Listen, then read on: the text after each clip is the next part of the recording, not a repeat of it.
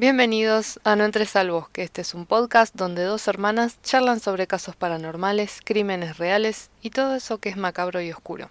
Pónganse cómodos, agarren algo de beber y agárrense el culo. Por las dudas. Todas las semanas voy a decir alguna palabra distinta para cola. Me. Kiki, ¿cómo estás? Muy bien, ¿y vos? Todo bien, todo bien. Con frío. Bueno, no nos vamos a estirar mucho más. no vamos a hacer esas intros súper largas como siempre. Recordarles nada más como siempre lo del cafecito. En nuestro Instagram está, ahora cambia la biografía y ahora tenés todo el link tree donde puedes acceder a Spotify, a Apple Podcast, que son los más usados según las estadísticas de Anchor, y además el cafecito. Entonces tenemos todo ahí en un solo link y nada, es- eh, agradecemos su ayuda desde ya. Como ya les dijimos antes, estamos juntando plata para comprar un micrófono más para poder tener una mejor calidad de audio, ya que por ahora estamos con uno bueno y el otro más o menos, que cuando quiere anda muy bien y cuando quiere es un poquito más traicionero.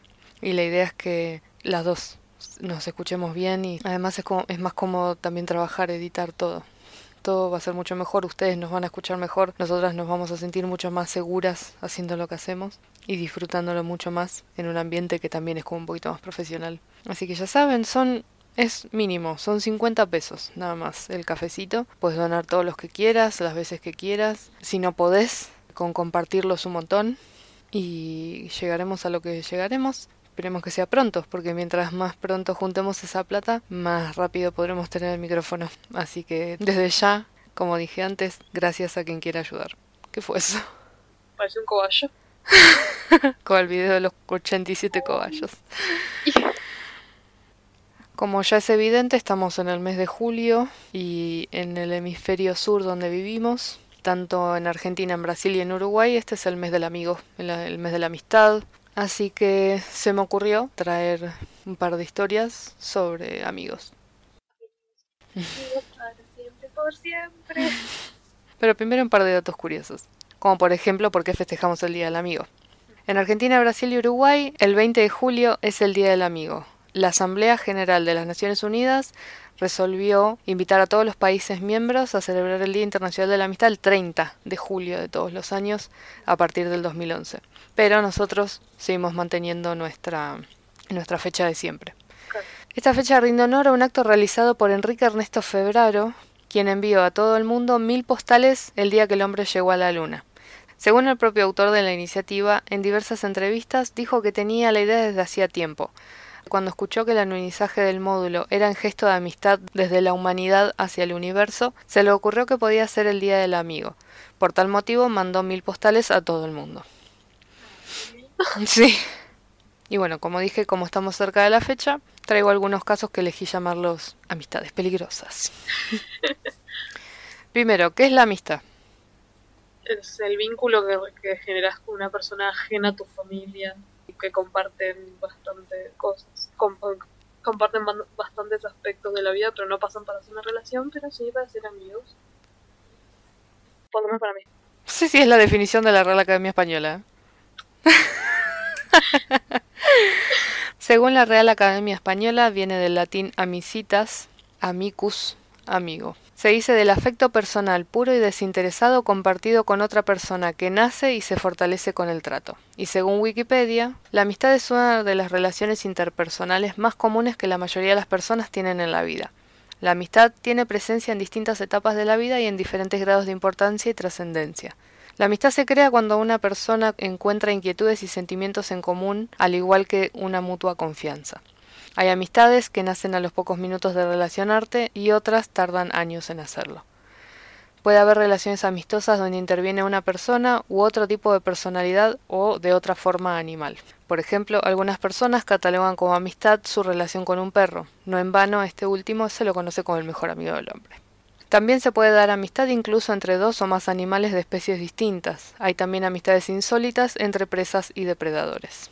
Es importante acotar que una verdadera amistad está basada principalmente no solo en la afectividad y empatía que exista entre dos o más personas, sino principalmente en el respeto mutuo que exista y permita desarrollar la confianza necesaria. Muchas veces se dan falsas amistades cuya relación está basada en la hipocresía o intereses materiales y malsanos. Y eso es lo que nos lleva al primer caso. Los casos, como, como soy muy obsesiva, están en orden cronológico. No, no necesariamente por más importancia. Pero vamos a empezar con uno de nuestro país, Argentina campeón. Arre. María de las Mercedes Bernardina Boya Aponte de Murano, nacida el 20 de mayo de 1930, más conocida como Gilla Murano, la envenenadora de Montserrat, fue una prestamista, estafadora y asesina serial argentina acusada de al menos tres cargos de homicidio y estafa en 1979 en nuestro país. Gilla contrajo matrimonio con el abogado Antonio Murano, con quien tuvo su único hijo Martín. Además, tenía un hermano que era militar del ejército que llegó a ser general, razón por la cual se supone que ella nunca usaba su apellido de soltera. Además, Gilla mantenía frecuentemente relaciones extramatrimoniales. Se le conocieron varios amantes. Incluso llegaron a encubrirla de buena fe cuando la Cámara de Apelaciones revocó la libertad concedida por el juzgado de primera instancia y ordenó su captura. Tenía bien. Carmen Zulema del Giorgio de Venturini, le decían Mema, su prima segunda, tentadas por las promesas de jugosos intereses, entregó a Gilla un monto de dinero no muy significativo con el propósito de que lo invirtiera. Luego del éxito, decidió hacer otra inversión. Su vecina, Nilda Adelina Gamba, Lelia Elida Formizano, Chicha, como le decían, también se sintió atraída y decidió invertir. Gilla aumentaba desmedidamente su amistad hacia éstas y sobre todo las visitaba con más frecuencia. El sábado 10 de febrero de 1979, Nilda Gamba comenzó a sentir dolores agudos en el estómago y náuseas. El médico que la atendió le diagnosticó una intoxicación y ella le recordó al médico haber tomado el té con Gilla Murano esa misma tarde. Ay. Gilla se ofreció para cuidarla. Por la noche empeorando, entró en estado de coma y falleció el domingo a la madrugada. Gilla buscó al doctor Denner, el primero que la atendió, con el fin de que firmara el certificado de defunción. El médico se negó, alegando que él no había sido el último en atenderla. Ante tal inconveniente, Gilla se dirigió al médico de la cochería, quien sí aceptó el trámite a cambio de una propina. La causa de muerte según el certificado fue paro cardíaco no traumático, fórmula que evitaba así una autopsia. Un mes y medio antes, durante tres días, no se supo nada de Nilda. Se hizo la denuncia a la policía y cuando forzaron la puerta la encontraron tirada en el piso, víctima de un coma diabético. Aquella vez fue Gilla la persona que vio a Nilda por última vez antes de que se descompusiera. Puede que haya sido un intento de envenenamiento que no resultó o tal vez fue realmente un coma diabético. Días más tarde, cuando debía devolver el dinero a Chicha Formizano, Gilla fue a su casa a tomar el té y a tranquilizarla. Según ella, convinieron en encontrarse esa misma noche para asistir al teatro. Cuando Gilla y otras personas fueron a buscarla, nadie contestaba. El 22 de febrero, los vecinos del edificio denunciaron a la policía que el departamento ocupado por Chicha salía un olor penetrante y que nadie contestaba al timbre. Al forzar la puerta, encontraron el cadáver sentado frente a la televisión. A su lado, restos de pescado, masas finas y una taza con un poco de té. También en ese caso, el médico de la funeraria extendió un certificado de muerte. Infarto de miocardio no traumático. El 24 de marzo, Mema di Giorgio Venturini sintió náuseas y un profundo malestar. Desfalleciente, se arrastró al pasillo del edificio, pero presa del vértigo perdió el equilibrio y cayó haciendo ruido, el cual escucharon los vecinos y acudieron a socorrerla. En ese momento llegaba Gilla Murano, quien preguntó a los vecinos si Mema había dicho algo antes de perder el conocimiento. De camino al hospital en la ambulancia, al fallecer la víctima le preguntó al médico si sería necesaria una autopsia. Cuando Diana María Venturini, la hija de Mema, intentaba poner en orden las pertenencias de su madre, descubrió que faltaban algunos pagarés que habían sido extendidos como garantía de los depósitos de Gilla. Ante este hecho, indagó al portero del edificio quien recordó haberle dado las llaves del departamento a Gilla, minutos después de lo ocurrido el incidente, con el propósito de hacer unas llamadas a los familiares, las cuales nunca se hicieron. Ya en su domicilio y con la mente más despejada, Diana comenzó a hacer conjeturas, puesto que otras dos personas a quienes Gilla debía dinero habían muerto en circunstancias similares a la de su madre, decidió hablar del caso con la policía. A partir de eso, el juez ordenó la exhumación de los cadáveres para realizarle las autopsias pertinentes. En el caso de Nilda y Chicha, inhumadas en tierra, esa tarea no arrojaría resultados decisivos, ya que en el proceso de descomposición de los cuerpos, una de las sustancias que se forman es el clorhidrato de cianuro. Esto impide establecer si la sustancia está allí por causas naturales o si porque fue ingerida en vida. En cambio, en el cadáver de Mema pudo determinarse con exactitud que en sus vísceras había restos de cianuro alcalino, así que se consideró que se trataba de una muerte por envenenamiento. Que viva la hija. Sí, sí, estuvo retenta. El 27 de abril de 1979, la policía detuvo a la señora Murano en su hogar, en la calle México. En 1980 fue encontrada desmayada en el penal donde estaba presa, en el penal de Ezeiza. Luego de eso se le extirpó un tumor en la cabeza. En el mes de junio de 1982, el juez de sentencia Ángel Mercado la absolvió de todos los cargos y la dejó en libertad. Ok. Mataste a tres personas. Por lo menos a una. El re- las Ah, demás bueno. no se sabe. Es como que Está- Circunstancial. Esperemos. A mediados de 1985, Gilla casi había sido olvidada, hasta que fue condenada. Ella insistía en que era inocente. Nunca invité a nadie a comer, fueron sus palabras. Iba a su casa. a comer. Claro, ella- está bien, ella nunca los invitó, se invitaba sola. Por reducción de condena y por una polémica ley que permitía contar dobles los días previos a la sentencia, salió de prisión después de solo 16 años. Se supo que los jueces que intervinieron en su puesta en libertad les habían enviado como señal de agradecimiento una caja de bombones, Híjole, no. que seguro que ninguno comió. No, ni en pedo. Solo pensar en, la- en las, en las masitas y el pescado que estaba al lado de la señora. Según el propio hijo de Gilla, Martín Murano, su madre falleció sola en un geriátrico del barrio de Belgrano, en Buenos Aires, el 26 de abril del 2014, aunque su muerte pasó desapercibido en su momento ante los medios. Así que rest in peace, bitch. Y ese es el caso de una de las mujeres asesinas más conocidas, sí. O sea, es como que decís Gilla Murano y todos saben quién es. Por más que no haya tenido mucha repercusión en su momento. Todos saben. De hecho, hay obras de teatro hechos. Por decir eso cuando dijiste lo de la amiga de la tele. Dije, esa, esa escena la escuché en algún lado. sí. Bueno, eh, Mujeres Asesinas tuvo un capítulo también.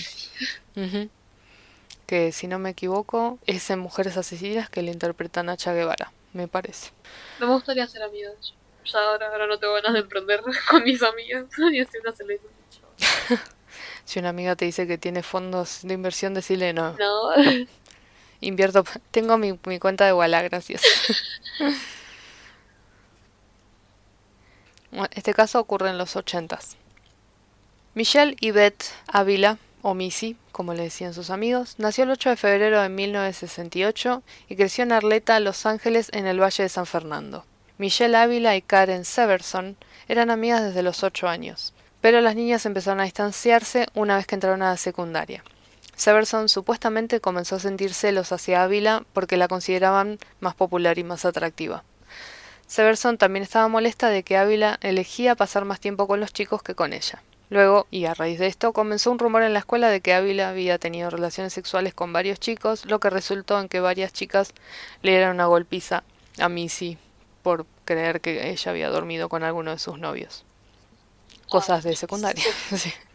En tercer año de la secundaria, Missy empezó a salir con un muchacho llamado Randy, pero ella rompió con él un mes después debido a que Randy se la pasaba de fiesta. Al poco tiempo de la separación, Karen y Randy empezaron a salir ok, y al tiempo se mudaron juntos. Karen le dijo a la madre de Missy, Irene, que una vez vio a Randy tirando Ávila hacia él, hacia su regazo. Ella le dijo a Randy que no estaba interesada en revivar su relación y le aconsejó a Karen que se separe de Randy. El incidente enojó a Karen y ella dejó de hablarle a Michelle. Karen, Karen Logic. De acuerdo con los testigos, las dos chicas tuvieron un altercado físico en la plaza del barrio donde Severson amenazó a Ávila con una botella rota, la empujó y la bofeteó. El 2 de octubre de 1985, Missy le dijo a su madre que saldría con una de sus amigas de la escuela, Laura Doyle. Laura pasó a buscarla para irse juntas. Cuatro horas más tarde, Laura llamó a la casa para hablar con Missy y la mamá le dijo, pensé que estaba con vos. Se fueron juntas. Y ahí se dieron cuenta de que Missy no había vuelto. Según Laura, ella había dejado a Missy en o sea, la dejó en un lugar donde habían tres chicos más, ella se fue a cargar nafta y cuando volvió no había nadie. El 5 de octubre encuentran el cuerpo de Missy boca abajo en el río del cañón Big Tushunga en el Parque Nacional Los Ángeles. Había sido ahogada en 20 centímetros de agua y su cabello que le llegaba a la cintura fue cortado. Y tenía un tronco arriba de su cuerpo, como para que el cuerpo no se mueva. Wow. O no se vaya con la corriente, supongo. Irene Ávila luego dijo que no tenía razones para sospechar ni de Karen ni de Laura. Ambas fueron al funeral de Missy y Laura le envió a la familia una carta de condolencias y 20 dólares. ¿Qué hacemos con 20 dólares? No sé, pero... Para la época. No se me ocurriría nunca a una, a una familia que acaba de perder a su hija mandarle plata. A menos que sea que sepa que tiene algún problema y necesitan pagar el servicio fúnebre, no sé. Pero si no es medio raro. Sí, sí, sí. Pero lo más extraño fue lo que hizo Karen. Se mudó con Irene para consolarla, siendo para ella como una hija sustituta. Estaba obsesionada con el crimen. Visitaba todo el tiempo la tumba de Missy varias veces por semana, al igual que el lugar donde encontraron el cuerpo. Tenía una habitación tapizada con fotos y recortes de diarios sobre Missy hasta el punto que juraba a la madre que vio el fantasma de su amiga. Ok. Hasta este punto la policía no tenía pistas sobre el caso, por lo que el caso se archivó, quedó frío. En julio de 1988, Eva Chirumbolo, una adolescente que condujo... Yo también me reí la primera vez que lo leí. Además leí chirimbolo. O cherímbulo. Pasa que no tiene acentos. Eva Chirumbolo, una adolescente que condujo 45 minutos a las montañas, confesó a la policía sobre el asesinato. De acuerdo con los fiscales, Karen y Laura llevaron engañada a Missy al arroyo, donde le increparon por su supuesta promiscuidad. Ambas la acusaron de tener sexo con sus novios y le dijeron que ya había arruinado suficientes relaciones. Sostuvieron la cara de Missy abajo del agua y, para sostener el cuerpo, pusieron un tronco de 45 kilos encima. Sigerson y Doyle fueron arrestadas y acusados de asesinato en primer grado. Dos años más tarde, en marzo de 1990, las dos chicas fueron condenadas por asesinato en segundo grado y sentenciadas entre 15 años a vida en prisión. El jurado luego dijo que no estaban convencidos de la premeditación del asesinato y rechazaron el cargo de primer grado. Karen Severson fue liberada de prisión el 9 de diciembre del 2011, después de 23 años y medio. Y Laura salió en diciembre del año siguiente, habiendo cumplido 22 años.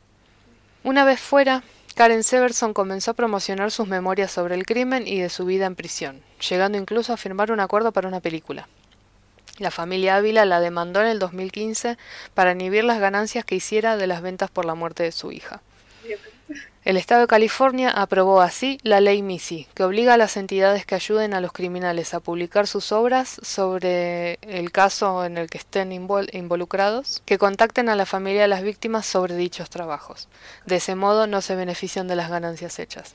Y eso es una ley que hasta el día de hoy se cumple, de que no hay preso que pueda escribir un libro, memorias, lo que sea, y que gane algo. Toda esa plata va siempre a la familia de la víctima. Como me parece justo. Es que es lo mínimo, me parece una, una locura. Sí, me parece hasta grosero. Venía, venía a lucrar con tu, con tu crimen. Ujú.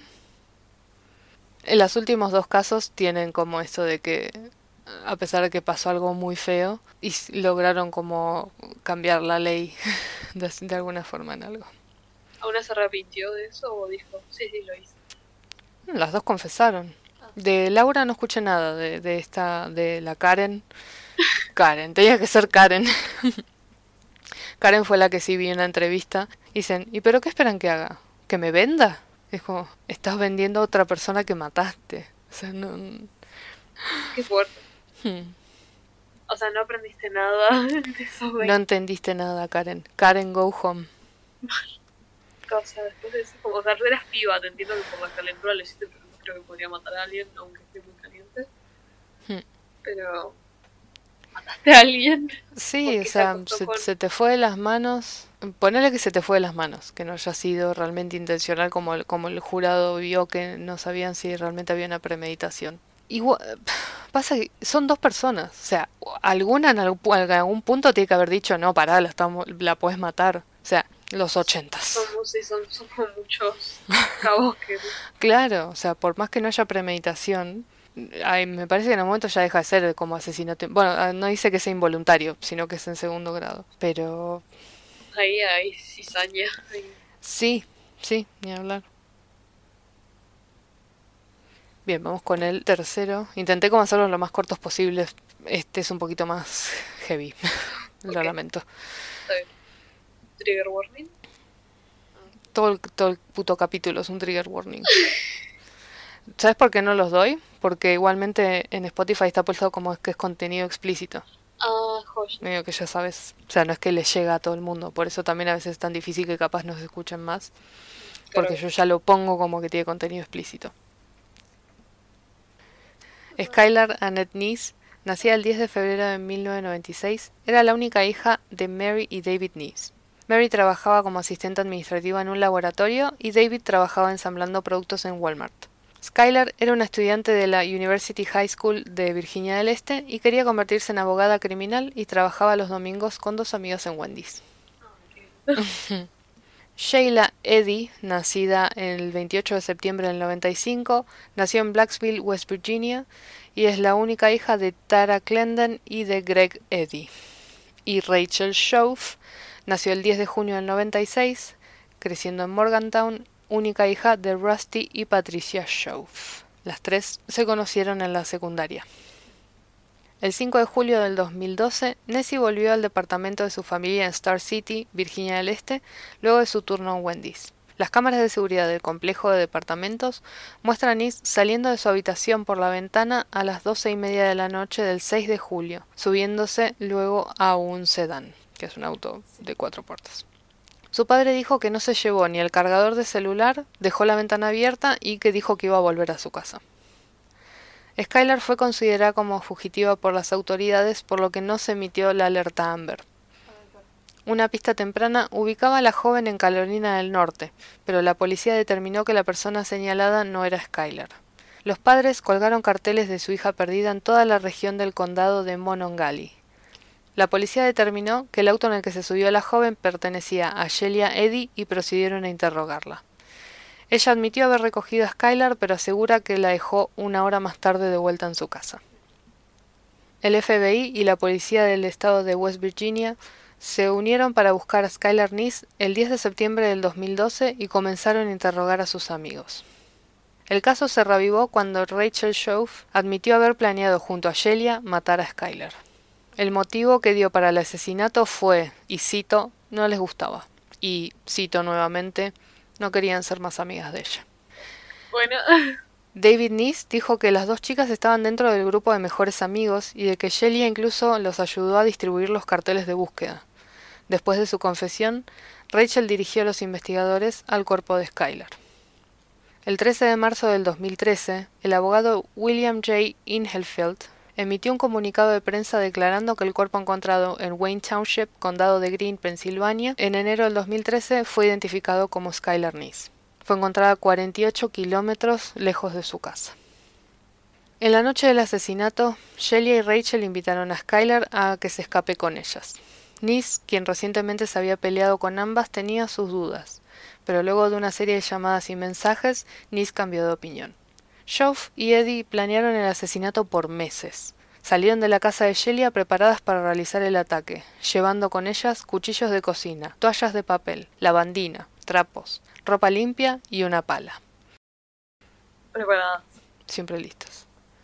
Escondieron los cuchillos en sus cuerpos y los demás elementos estaban en el baúl del auto.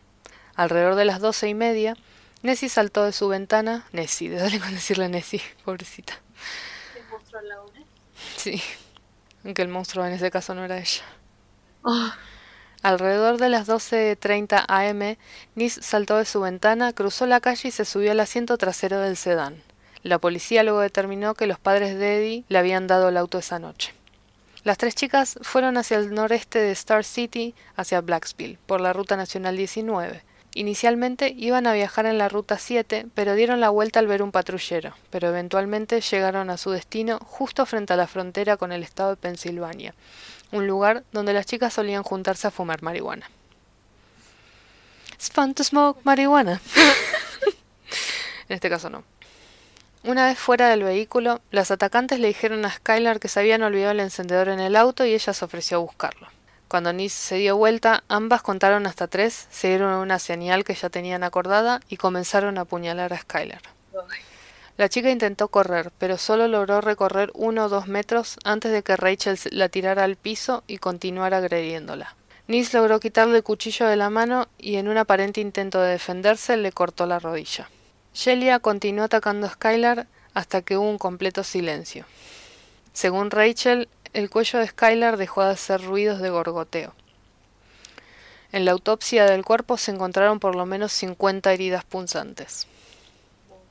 Joe y Eddie intentaron enterrar el cuerpo, arrastrándolo cerca del camino, pero este recorría un arroyo cercano y la tierra era muy dura y pedregosa para excavar. Así que cubrieron el cuerpo de Skylar con piedras, ramas y basura. Luego volvieron al auto para limpiarse y dejaron la escena del crimen. Tiraron la ropa ensangrentada y volvieron a sus casas. El primero de mayo del 2013, Rachel Shove se declaró culpable del asesinato en segundo grado. Según el transcrito de la corte, ella y Eddie buscaron a Nice en el auto, manejaron a Pensilvania, se bajaron del auto y comenzaron a socializar. En el momento predeterminado, ambas acuchillaron a Skylar hasta matarla. Intentaron enterrar el cuerpo, pero como no pudieron, la cubrieron con ramas. Este archivo también indica que otros estudiantes las escucharon planear el crimen, pero que no reportaron nada pensando que era una broma. Según el acuerdo de Shove, se declaró culpable de asesinato en segundo grado por ilegal, criminal, voluntaria, maliciosa e intencionalmente causar la muerte de Skylar Nice apuñalándola y provocándole heridas fatales. En el acuerdo, el Estado de West Virginia recomendó una sentencia de 40 años de cárcel. Luego de declararse culpable, fue sentenciada a 30 años de prisión y será elegible para libertad condicional después de los 10 años. Su familia emitió una disculpa a través de su abogado. El 4 de septiembre del 2013, la Fiscalía de West Virginia identificó públicamente a Rachel Eddy como la segunda supuesta autora del asesinato de Nice y anunciaron que sería juzgada como adulta. Fue acusada por un jurado el 6 de septiembre del 2013 con el cargo por secuestro, un cargo de asesinato en primer grado y un cargo de conspiración para cometer asesinato. Ella se declaró no culpable. Wow, qué La audacia. La fecha original del juicio era el 28 de enero del 2018, pero a vistas de que podía confrontar nuevos cargos por parte de autoridades de Pensilvania, Eddie se declaró culpable del asesinato en primer grado. Expresó no tener remordimiento, y aún así fue sentenciada a cadena perpetua con la misericordia que tiene la ley, de, West Virginia de que a los 15 años puede salir igualmente. El estado de Pensilvania finalmente no presentó cargos ya que se declaró culpable. Eddie después de su arresto estuvo en una institución juvenil. Ambas mujeres ahora están encarceladas en el Centro Correccional Lakin del condado de Mason.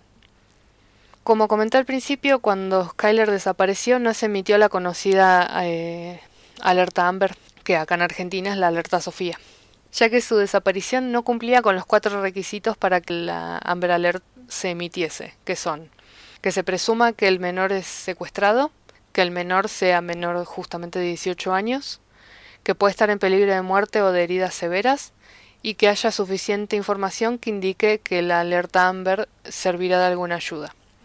Por lo general, para los adultos y adolescentes el periodo de espera son de 48 horas. Un legislador de West Virginia del distrito donde residen los NIS presentó un proyecto llamado la Ley Skylar para modificar la alerta Amber en el estado, para que la misma se emita de inmediato cuando un menor se reporte como desaparecido sin importar si fue o no secuestrado. Columnas de opinión tanto en el estado como a nivel nacional apoyaron en los medios este proyecto de ley, demostrando así los fallos en la presente legislación.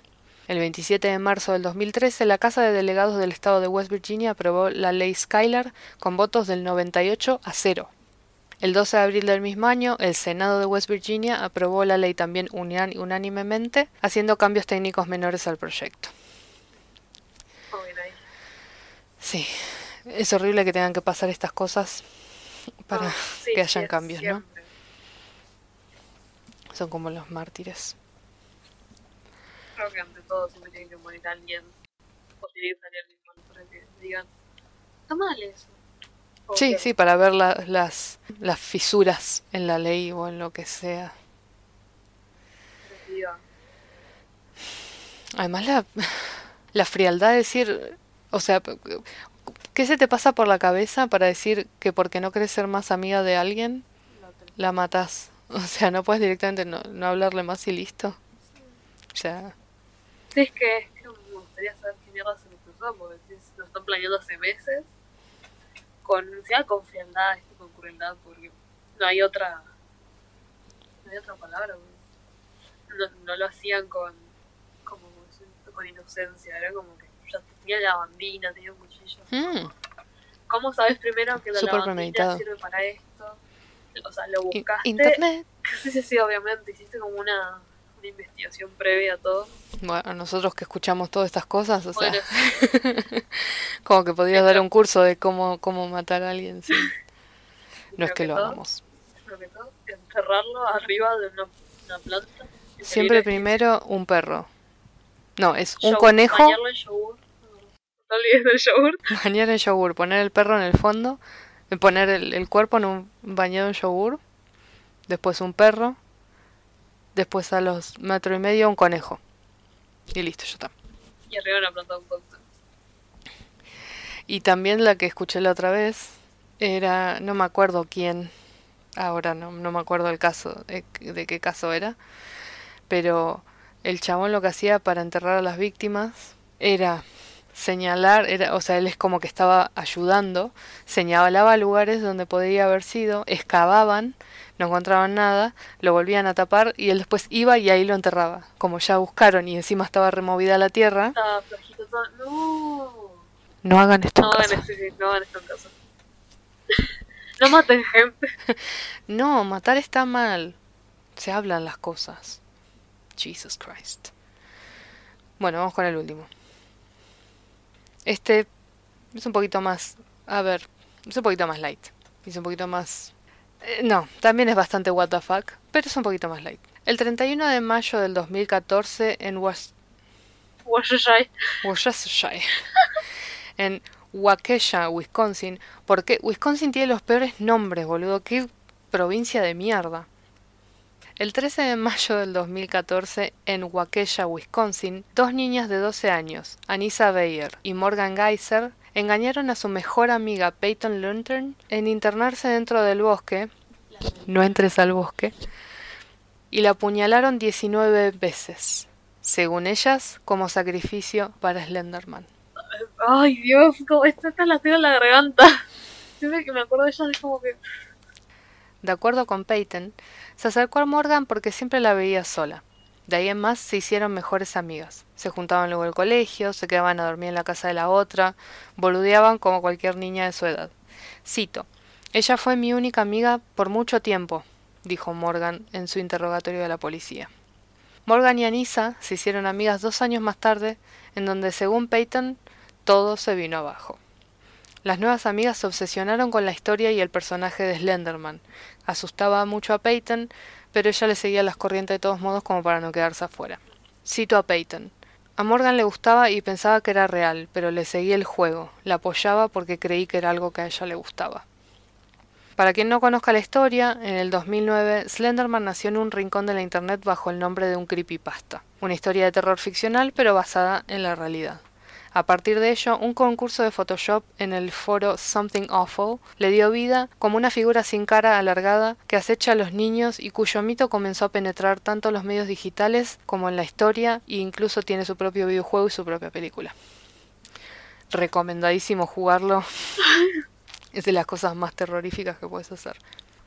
Pues además es como, en realidad lo que te da miedo es esperar. O sea, el hecho de estar deambulando y no ver y que de repente esté es como... Es la base del terror que hoy hay en Pianito de Dross. La noche antes del ataque, las amigas tuvieron una pijamada para celebrar el cumpleaños de Morgan. Pero lo que solía ser una típica noche de andar en patines, comer pizza, jugar con muñecas, se convirtió en algo extraño. Según Peyton, en retrospectiva, la pijamada era notoriamente distinta al resto. Morgan no quiso quedarse despierta hasta tarde y temprano por la mañana quería ir al parque.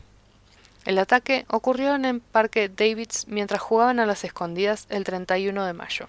Peyton fue inmovilizada en el suelo y apuñalada 19 meses con un cuchillo de 13 centímetros. en brazos, piernas y torso. Dos heridas fueron en órganos vitales, una no tocó la arteria del corazón por 2 milímetros y otra atravesó el diafragma cortando su hígado y su estómago. Según los reportes, las dos niñas deambulaban en el bosque en búsqueda de Slenderman, ya que su misión estaba cumplida. Según explican en Rolling Stone, la mansión de Slenderman se encuentra en algún lugar en el Parque Nacional Nicolette en Wisconsin. Esto fue confirmado por Megan a los investigadores. Mientras tanto, Peyton se arrastró hasta llegar a un camino donde fue encontrada por un ciclista que al verla llamó inmediatamente al 911, y eso le salvó la vida. Bayer y Geyser fueron detenidas cerca de la Interestatal 94 en una tienda de muebles, luego de haber caminado casi 8 kilómetros. El cuchillo que usaron fue encontrado en su mochila. Mientras que Geyser no tenía la más mínima empatía, Bayer se sentía culpable por el ataque, pero sentía que era necesario para complacer a Slenderman. Cito: me dijo que si no hacía algo mi familia estaría en peligro. Anisa explica en la cinta de interrogación. Según la niña de 12 años, sentía que si no honraba a Slenderman matando a Peyton, se moriría su familia. Si no compartís esta foto maldita, se muere La del perro, boluda. Yo viví la época, la de Smile Dog JPG, boluda. Qué turbio. El, mail ahí. ¿Eh? El mail, ¿Te lo mandaban por mail? No, me acuerdo que lo vi en un foro pero, pero estaba como eso de cómo tenés que seguirlo, tenías que perpetuar la, la imagen en todos los foros que puedas. Estaba muy cursiada. Mal. Por un lado agradezco mucho haber vivido esa época en la que empezaron a nacer, o sea, el creepypasta recuerdo haberlo visto crecer, de, de haber leído lo de la muerte de Calamardo, la de... Claro, es la ah. primera parte, yo tengo el medio. Claro. O sea, yo viví esto de Slenderman Claro, yo ya estaba más grande, pero igual, yo sé, si lo hubiera vivido en ese momento, o sea, no me lo hubiera creído, pero me hubiera asustado mucho. Porque es una, está buena historia, yo qué sé. Después de la investigación, Morgan Geyser fue acusada de intento de homicidio en primer grado y Anissa Bayer fue acusada de intento de homicidio en segundo grado. Debido a la naturaleza de sus ofensas, ambas fueron juzgadas como adultas. En 2017, Bayer se declaró culpable de ser partícipe de intento de asesinato en segundo grado. Un jurado la encontró no culpable por, entre comillas, y cito, no son mis palabras, enfermedad o defecto mental. Geiser aceptó una oferta en la cual no iría a juicio y sería evaluada por psiquiatras para determinar el tiempo que debería servir en una institución mental. Fue diagnosticada con esquizofrenia, condición que también sufre su padre. Bayer fue sentenciada a 25 años a perpetua, un mínimo de tres años en confinamiento y tratamiento en un instituto psiquiátrico estatal, seguido de una supervisión hasta los 37 años. Geiser fue sentenciado a un máximo de 40 años a cadena perpetua al menos tres años de confinamiento, tratamiento psicológico en una clínica psiquiátrica hasta que se complete el diagnóstico de sus síntomas o hasta los 53 años, lo que pase primero, seguido de supervisión y evaluaciones periódicas y o institución y consiguiente tratamiento de ser necesario. En una audiencia del 10 de marzo del 2021, Anisa, en ese entonces con 19 años, entregó una carta a la Corte expresando que, cito, se lamentaba y estaba terriblemente arrepentida por la agonía, dolor y miedo que causó no solo a Peyton, sino a su comunidad. Bayer declaró, cito, Odio mis acciones en ese 31 de mayo, pero a través de horas de terapia ya no me odio a mí misma por ello. El juez le dio fecha para junio del 2021 para rever su pedido. El 1 de julio de este año, el juez de Washeka, Michael Boren, ordenó su libertad del Instituto Mental de Winnebago. Le dio a los oficiales del Estado 60 días hábiles para que se esboce un plan de libertad condicional y pidió que se le asignen administradores de caso del Departamento de Servicios de Salud del Estado para hacer un seguimiento en su progreso hasta los 37 años. En el 2020, una corte de apelaciones rechazó la petición de Geyser para un nuevo juicio. Su abogado, Matthew Phoenix, argumentó que debía haber sido acusada de intento de homicidio intencional en segundo grado en lugar de en primer grado, y argumentó que Geyser dio declaraciones a los investigadores antes de que se leyeran sus derechos. Ha solicitado a la Corte Suprema del Estado que se revise su fallo. Y están, están veremos. Eh, por las últimas noticias creo que la única que salió es la otra porque esta está mal del bocho en serio. A raíz del hecho, Creepypasta Wiki fue bloqueado de todo el distrito escolar de Waukesha. El martes siguiente al apuñalamiento, el creador de Slenderman, Eric Knudsen, dijo, cito, Estoy profundamente entristecido de la tragedia de Wisconsin y mi corazón está con las familias de los afectados por este terrible acto. El administrador de Creepypasta Wiki dijo que el apuñalamiento fue un incidente aislado que no representa con precisión a la comunidad creepypasta. También afirmó que Creepypasta Wiki es un sitio web literario y que no aprobaba el asesinato ni los rituales satánicos. Los miembros de la comunidad Creepypasta realizaron un stream en vivo de 24 horas en YouTube del 13 al 14 de junio del 2014 para recaudar fondos para la víctima del ataque. El administrador del sitio web dijo que el propósito de la transmisión era mostrar que los miembros de la comunidad se preocupaban por la víctima y no perdonaban la violencia del mundo real a pesar de disfrutarlo en la ficción. El 12 de agosto, el gobernador de Wisconsin, Scott Walker, emitió una proclamación declarando el miércoles 13 de agosto del 2014 el Día de los Corazones Púrpuras para el Día de la Curación, y alentó a la gente de Wisconsin a vestirse de púrpura ese día en honor a la víctima del ataque. También elogió la fuerza y determinación que mostraba la víctima durante su recuperación. En la ciudad de Madison, Wisconsin, se celebró un festival de salchichas para honrar a la víctima un 29 de agosto, varios días antes de que la víctima regresara a la escuela. Se vendieron hot dogs y bratwurst para recaudar dinero para los costos médicos de la víctima. El evento fue dirigido por más de 250 voluntarios y recaudó más de 70 mil dólares para Peyton Lantern. Allá viste que los costos médicos son una, una mierda. El apuñalamiento dio lugar a un extenso debate sobre el papel de la Internet en la sociedad y su efecto en los niños. Russell Jack, jefe de policía de Waukesha, dijo que el apuñalamiento debería ser un llamado de atención para todos los padres. Y agregó que Internet está lleno de información y sitios maravillosos que enseñan y entretienen, pero que también puede estar lleno de cosas oscuras y perversas. John Egelhoff, un agente retirado del FBI, argumentó que Internet se había convertido en un agujero negro con la capacidad de exponer a los niños a un mundo muy siniestro. Sugirió que la mejor manera de evitar incidentes futuros era que los padres mantuvieran un registro de los hábitos informáticos de sus hijos y los educaran sobre las diferencias entre el bien y el mal. Shira Chess, profesor asistente de artes de los medios de comunicaciones de la Universidad de Georgia, afirmó que Creepypasta no es más peligroso que las historias sobre vampiros o zombies. Ella argumentó que los sitios web de Creepypasta eran beneficiosos y que brindaban a las personas la oportunidad de convertirse en mejores escritores. Y así, señoras y señores, les digo, fíjense a quién tienen amigos. Fíjense lo que hacen, fíjense qué les interesa y qué los obsesiona. Esto me pone muy mal parada a mí, porque van a pensar que voy a matar a alguien, pero yo te juro que no voy a matar a nadie. Yo, lo quiero. Estamos bien. Sí. Yo creo que es una combinación de trastornos mentales, chicos que posiblemente estaban muy solos y se obsesionaron con... están solos y no tienen la contención o la enseñanza de un padre para poder decir, es verdad. O de alguien externo que les diga, que los eduque, de que están leyendo algo ficticio. Claro, es que es eso, o sea, vos podés eh, estar y, o sea, vos le podés enseñar a tu hijo lo que está bien y lo que está mal, pero me parece también que hay que estar muy presente en siempre recordarles lo que es la ficción y lo que es la realidad. Y de que esas cosas no siempre se mezclan. Y de que las historias, por más que estén en internet y parezcan reales, eh, no lo son. Bueno, hoy en día pasa con la fake news y todo eso, ¿no? Pero... esas son las creepypastas para los adultos. Es la creepypasta para la gente grande. la creepy Karen. La creepy Karen. O sea, estas infantiles de pibes, de adolescentes, son muy crudas. Como que no me cagan la cabeza. Claramente es ausencia de padres y... Sí, o no necesariamente ausencia. O sea, fíjate que eran muchas familias de, de lugares, no te digo súper rurales, pero mm, Wisconsin es como re pueblo. O sea, capaz son padres que están todo el día trabajando, no es que te dejan solo al chico porque quieren.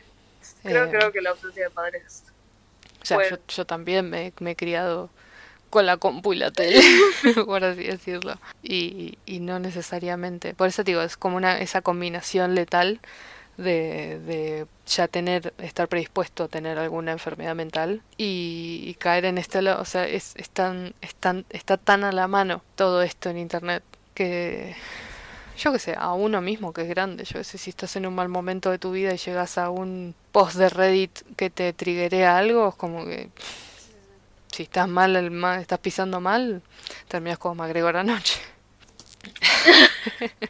Pero bueno, por lo menos quería terminar con una historia que Está no viva haya la nadie chica. muerto. No, estaba viva la chica. Sí, pero mm, es muy fuerte, es muy fuerte pensar que, que amigos, que realmente, ¿no? Que, se consideren amigos, lleguen a esto. Y habían un montón más, y yo agarré estos que eran como los más... O sea, a mí me pegaron más por el lado de que son tan jóvenes. Menos, menos la de los 80, la de Sisi, Missy, perdón. Menos la de Missy, que eran adolescentes. Que igual, o sea, son adolescentes, pero nenes, nenes de 12 años que hagan algo así, son de, on- de 12, 16, que si yo a esa edad me estaba... Claro, sí. Estaba pegando pósters de los Backstreet Boys en mi cuarto. Estaba viendo dónde poner mi póster nuevo porque ya no había más lugar. Me pasa muy seguido. Sí, sí, es como que em- empatizas incluso mucho más. Entiendo igual que yo estaba pegada a la computadora, pero era como, como que nunca llega a desarrollar. Y lo hablo muy desde yo. Es que claro, yo creo que te obsesiona desde otro lado, que, que eso lo hablamos antes, ¿no? De, te obsesiona desde el lado de la curiosidad, no desde el lado de que lo, lo mezclas o lo crees real. Así que bueno, amigas, amigos, amigues,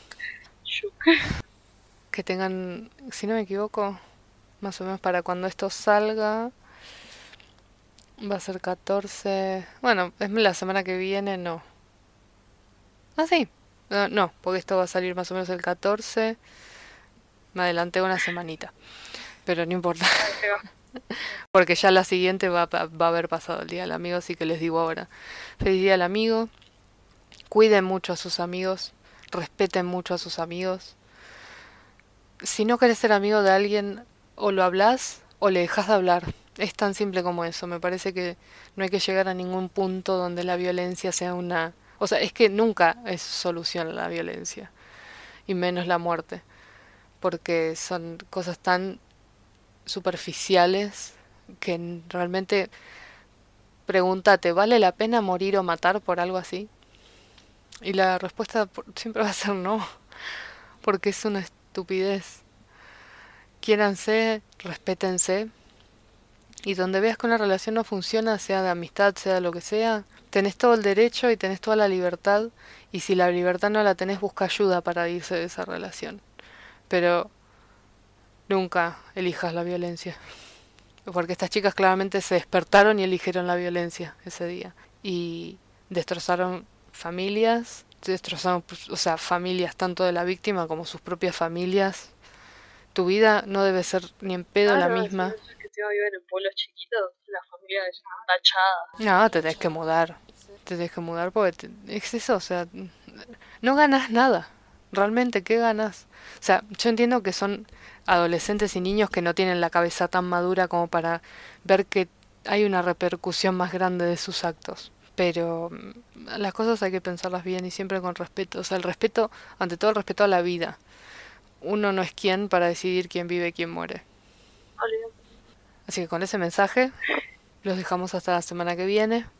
Eh, a veces es un poco difícil, o sea, todavía como que me cuesta encontrarle el, ritmo a cómo cerrar un episodio cuando son casos así. Pero, mm, a ver, estamos acá porque nos interesan estas cosas y no soy, no soy quien ni tengo la obligación de venir a consolarlos. Ustedes mismos también saben a qué entraron. Así que no voy a ser tampoco tan responsable. Yo también me quedé muy choqueada cuando, cuando leí todo esto porque no quiero que se olviden de que aunque uno pueda reírse, no cuando uno se ríe o cuando hace un chiste sobre estas cosas no lo hace sobre ni la víctima ni sobre la situación, lo hace sobre uno que está incómodo reproduciendo algo tan duro y algo tan injusto como, como lo que acabo de, de leer. Es que, es que la risa es, es, es, una reacción a una incomodidad. No es que te da risa. Sí, sí, totalmente. risa, Sino que te causan, no, no lo puedes, no lo puedes procesar como algo, Sí, es un mecanismo de defensa. como, Sí. como que no sabes si es bueno o si es malo, entonces es como risa. No hay otra. Sí, o es como necesitas eh, aliviar la tensión también porque hay mucha gente que también piensa que cuando hace, que los que hacemos este género, los que consumimos este género, porque nos reímos o porque haces un chiste entre medio, lo haces faltando jamás, jamás le faltaría el respeto, al contrario, yo siento que hablando de estas cosas, lo que le pasó a esta gente no no cae en oídos sordos ni queda desapercibido.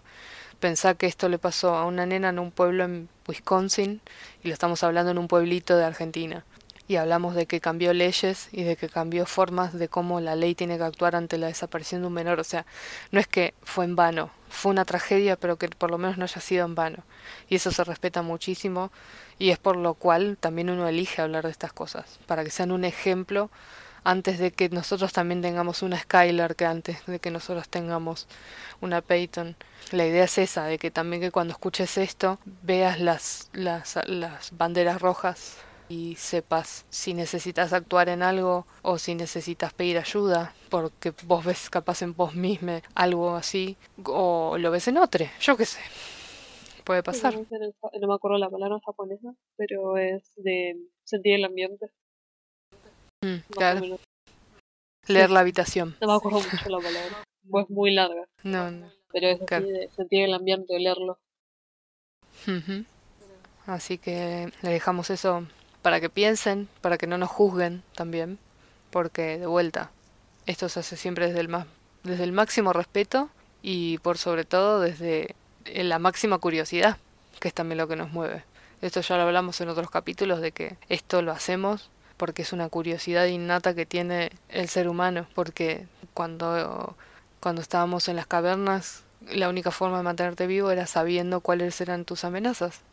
Y hoy por hoy las amenazas no son solamente los... No, no, no solamente los animales, o sea, hoy por hoy no pensás en un animal como, bueno, nosotros que vivimos más en zona... El puma del otro vuelta. De, claro, el puma de jabalí puede ser, pero, pero bueno, si vivís más en la ciudad no pensás en el ladrón, el, el no sé, el, el conductor eh, desaforado que pasa mil y te puede levantar en la ruta el boludo que te, casi te choca. son todas esas cosas que uno sabe porque son las cosas que tenés que evitar para mantenerte vivo. Y esto es un caso más. Evolucionamos de animales o enfermedades a nosotros mismos. Nosotros sí. Hmm. A leer en la habitación, constantemente. De que cualquiera, de o sea, incluso yo creo que ahora estamos peor. Pues como que la amenaza al estar entre nuestra misma especie es más alarmante.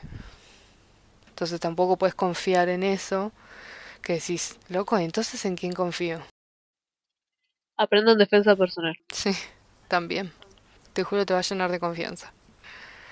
Amigas, amigas, amigues, nos veremos la semana que viene con lo que Kiki tenga para contarnos. ¿Ya sabes qué es? Ya, ya creo que tengo uno decidido y... No se diga más. Bueno, genial. Muchas gracias a todos de vuelta por escucharnos. A que le moleste que hablen inclusive, pues lo lamente. Yo, yo, también, yo también fui muy hater, pero así como no me cuesta nada decirlo porque ya me sale solo, a vos no te cuesta nada ni te cambia la vida que yo lo hable porque yo no te estoy obligando. Chill, cada uno elige lo que quiere y por eso tenemos libertad y democracia, entre comillas. Gracias a quienes nos siguen. Gracias Gracias, gracias a quienes están, a los nuevos, bienvenidos, espero que les guste y esperamos que sigan estando y que nos vean crecer.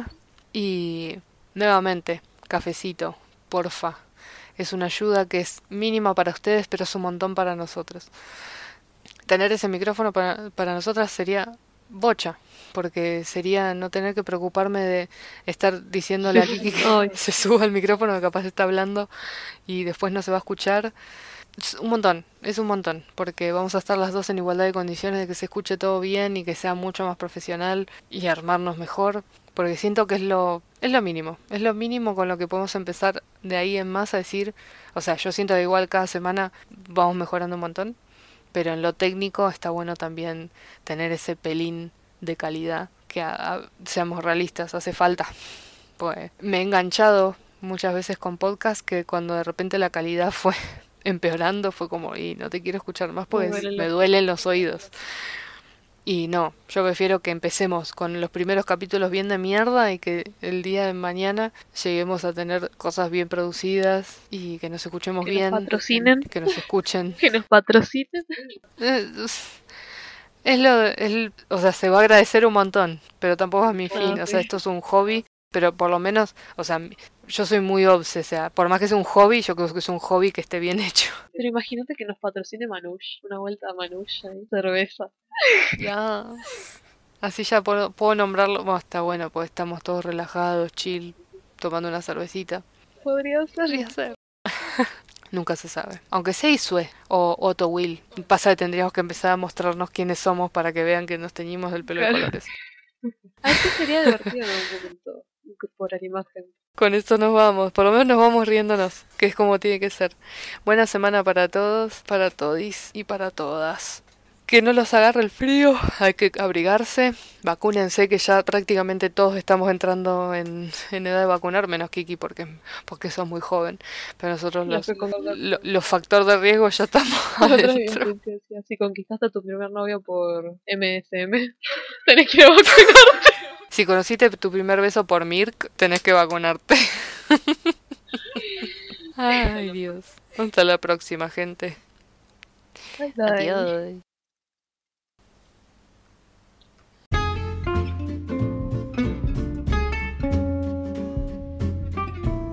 No se olviden que también nos pueden seguir en las redes sociales. Tenemos Instagram, estamos también en Twitter. Nos encontrás en todos lados como No Entres al Bosque Podcast. Nos puedes escuchar en plataformas como Spotify, obviamente Anchor, que es con la que grabamos, Google Podcast y muchas más. No te olvides también de que puedes compartir nuestros episodios con tus amigos, que eso nos ayuda un montón para crecer y que más gente pueda escucharnos. También puedes encontrarnos en YouTube como No Entres al Bosque Podcast en todos lados vamos a tener el mismo nombre para que sea bien fácil que nos encuentren. Síganos, apóyennos, que vamos a estar muy agradecidos.